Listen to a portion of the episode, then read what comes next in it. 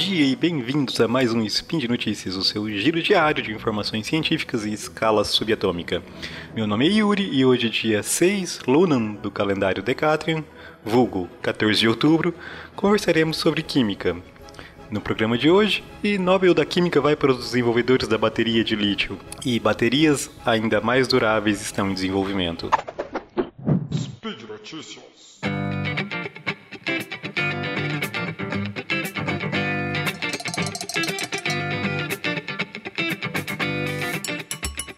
Recentemente, né, foi divulgado os ganhadores do Nobel de Química agora desse ano de 2019. É, os ganhadores foram John Goodenough, Stanley Whittingham e Akira Yoshino. E eles ganharam o prêmio em função de um trabalho.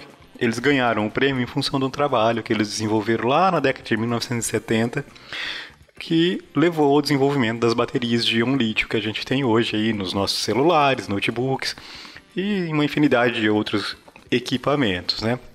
De um modo bastante superficial, a gente pode falar um pouquinho sobre o trabalho que levou a esse, esse prêmio, né?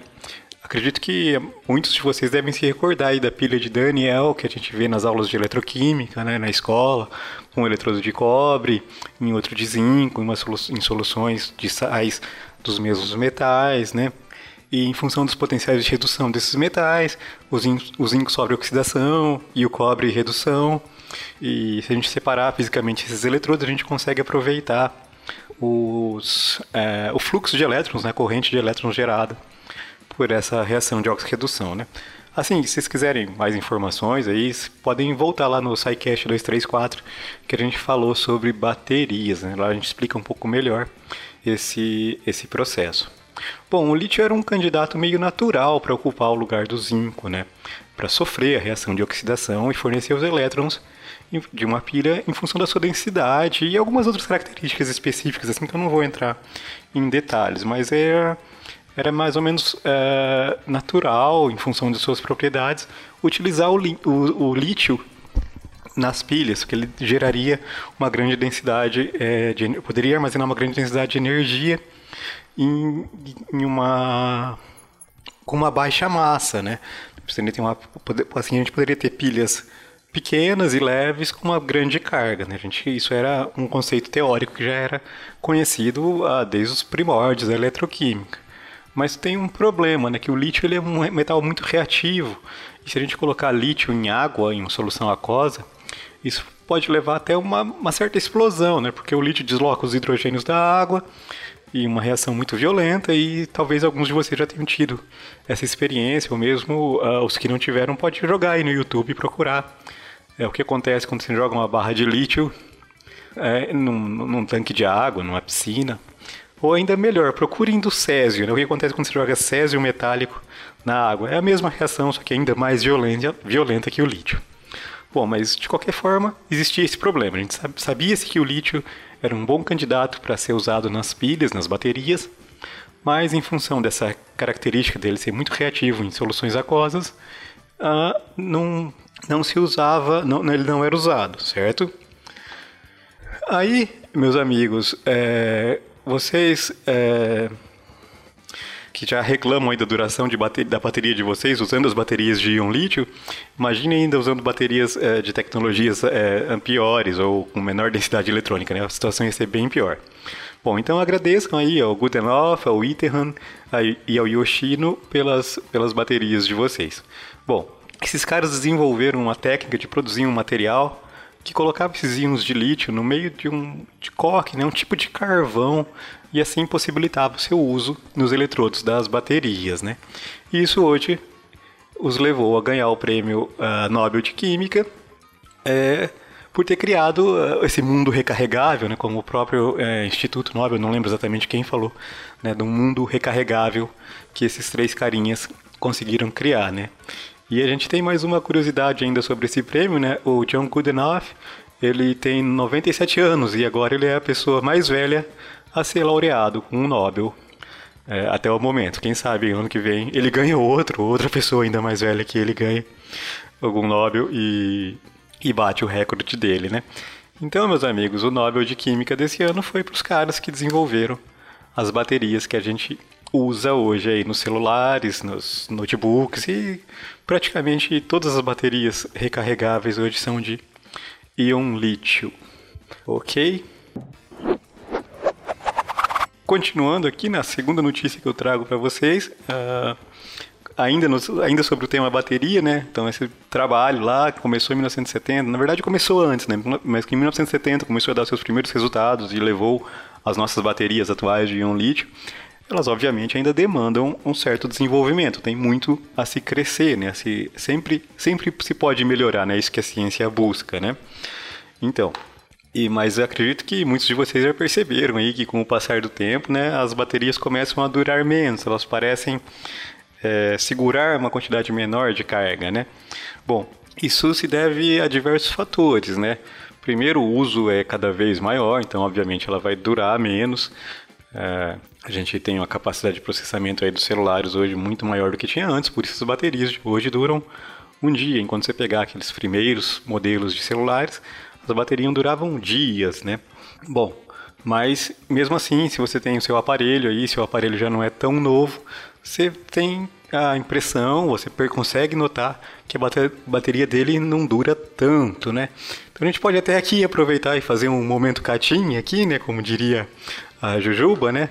A, que a, Promobit, a Promobit está apoiando o Spin de Notícias nesse fim de ano. E se seu celular já está com essa carga da bateria durando muito pouco, quem sabe a Promobit pode te ajudar a encontrar um novo aparelho. Né? A Promobit funciona como uma comunidade onde as pessoas é, colocam lá as promoções que elas vão encontrando e essas promoções são checadas pela equipe da Promobit, são validadas e assim você consegue encontrar preços muito bons né, usando o serviço da Promobit. Né? Eu até tenho um testemunho pessoal. O meu atual notebook eu comprei através de um através da Promobit, né? Eu achei uma promoção lá na Promobit que, que com o meu notebook, o notebook que eu queria, num preço bem bacana e comprei ele através do da Promobit. Ok, passado o momento catinho, né, vamos voltar aqui para as baterias, né? Então, esse processo de perda de eficiência das baterias se dá pela formação de uns cristais, assim, desejados, né, de uma forma bastante simplificada, que ocorre durante é, é, uma explicação simplificada, né? Esses processos, esses ciclos de carga e descarga das baterias de lítio acabam formando alguns cristais que são indesejados no processo e isso acaba diminuindo a eficiência é, energética da bateria. Bom, os materiais metálicos, né, tipo, tudo que você praticamente tudo que você vê que é feito de metal, eles são materiais policristalinos, né? Então, lembrando aqui, quando a gente fala cristalino, assim, falando em ciências dos materiais, a gente está falando que os átomos que formam esse material, eles ocorrem com uma organização específica, eles são dispostos no espaço de uma forma específica, certo? Num arranjo bastante regular. Então, os metais, eles são cristalinos, eles ocorrem assim sempre em arranjos específicos dos átomos. Né? Os átomos ocorrem sempre com uma certa distribuição, distribuição espacial específica.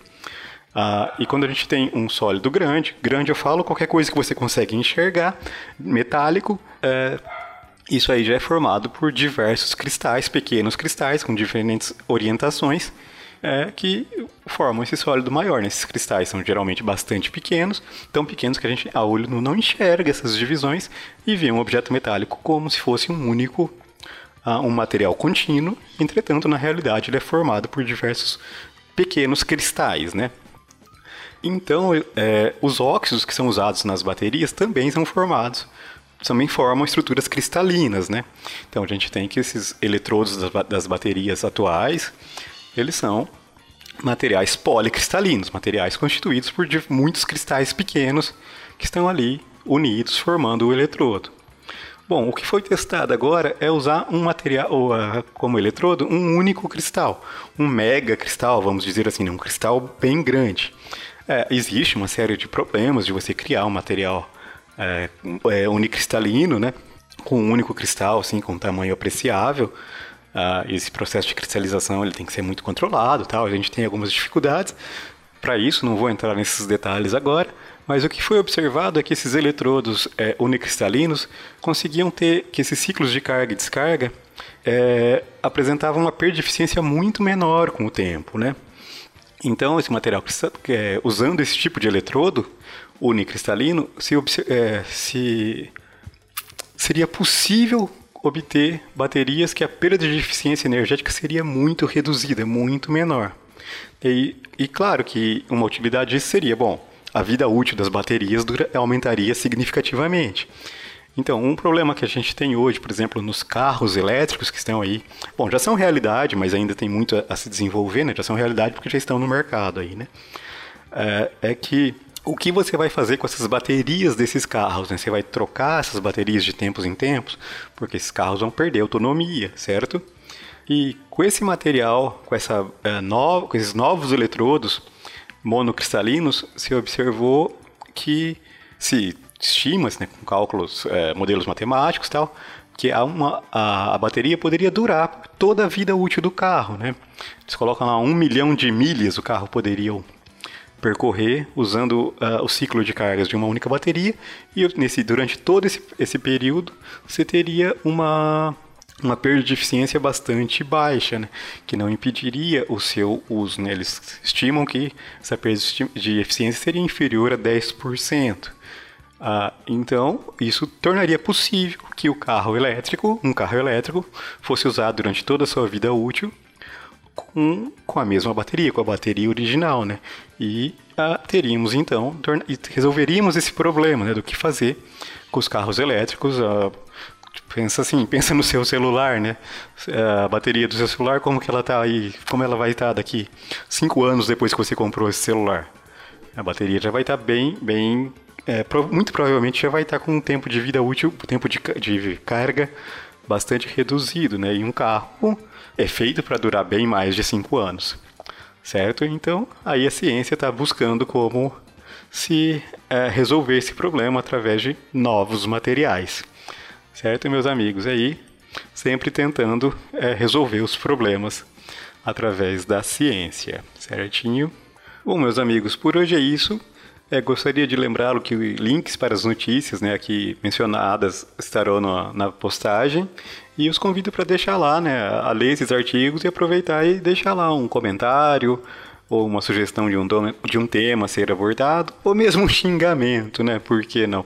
É, lembro ainda que esse podcast conta com o apoio de vocês no patronato do SciCast, e se você ainda não é um patrono, considere essa possibilidade. E ainda, para dar uma olhadinha lá, os que ainda não conhecem a Promobit, dá uma olhadinha lá que é um, eles têm um serviço bem interessante aí para se vocês estão procurando é, comprar alguma coisa, é, é bem capaz de vocês é bem possível que vocês consigam um bom preço através da Promobit, certo? Obrigado, grande abraço e até amanhã.